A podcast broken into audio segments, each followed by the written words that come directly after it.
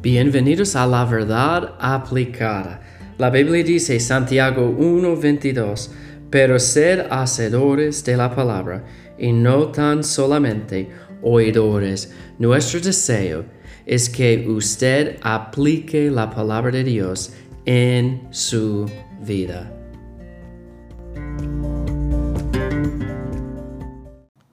Hola, Dios les bendiga. Tenemos otra parábola hoy.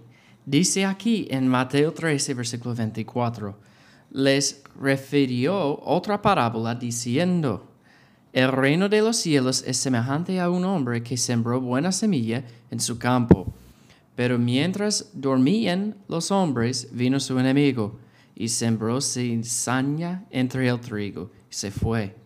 Cuando salió la hierba y dio fruto, entonces apareció también la cizaña. Vinieron entonces los siervos del padre de familia y le dijeron, Señor, ¿no sembraste buena semilla en tu campo? ¿De dónde pues tienes cizaña? Él les dijo, un enemigo ha hecho esto. Y los siervos le dijeron, ¿quieres pues que vayamos y la arranquemos? Él les dijo, no, no sea que al arrancar la cizaña, arranques también con ella el trigo. Dejad crecer juntamente lo uno y lo otro hasta la siega. Y al tiempo de la siega yo diré a los segadores, recoged primero la cizaña y atadla en manojos, manojos para quemarla, pero recoged el trigo en mi granero. Entonces tenemos otra parábola interesante.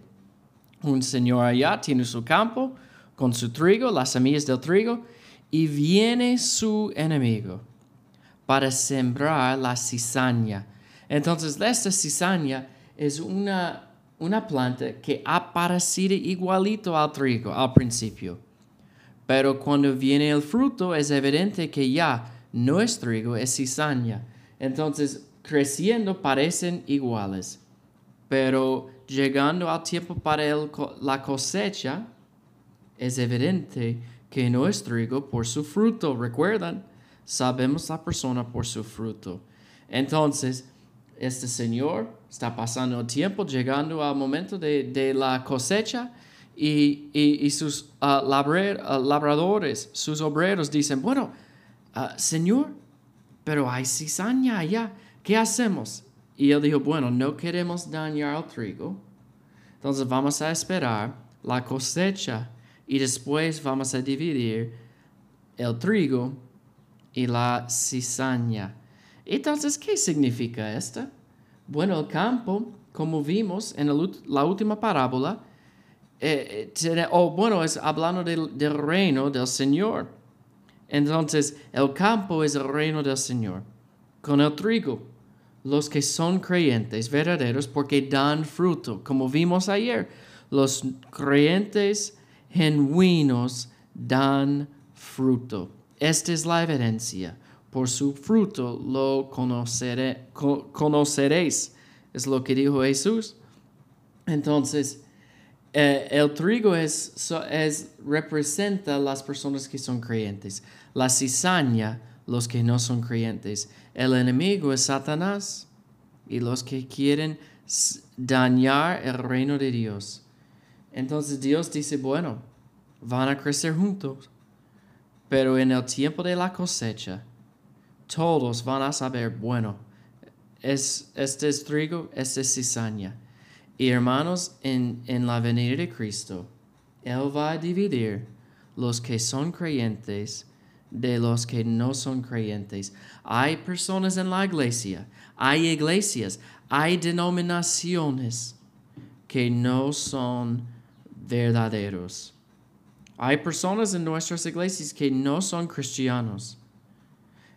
No, ah, o parecen quizás por un tiempo como cristianos, pero cuando viene Cristo, vamos a saber, bueno, esta persona no es un cristiano. Entonces, la Biblia dice que nos enseña que en el juicio de Dios vamos a saber los que son creyentes y los que no son creyentes. No importa bueno, yo voy a la iglesia, yo sí sé a la iglesia, yo, yo trato de hacer las cosas que hace un cristiano. No.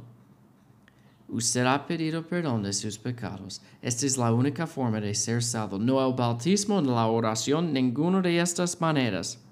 Solamente fe en Jesús, sin nada, más nada. Solamente fe. Entonces un día, Cristo va a dividir los que no son creyentes del cristianismo y vamos a ver un, un grupo grande como los que andan en el camino ancho, que no son creyentes y no van a entrar en el cielo. Esta es la parábola de la cizaña.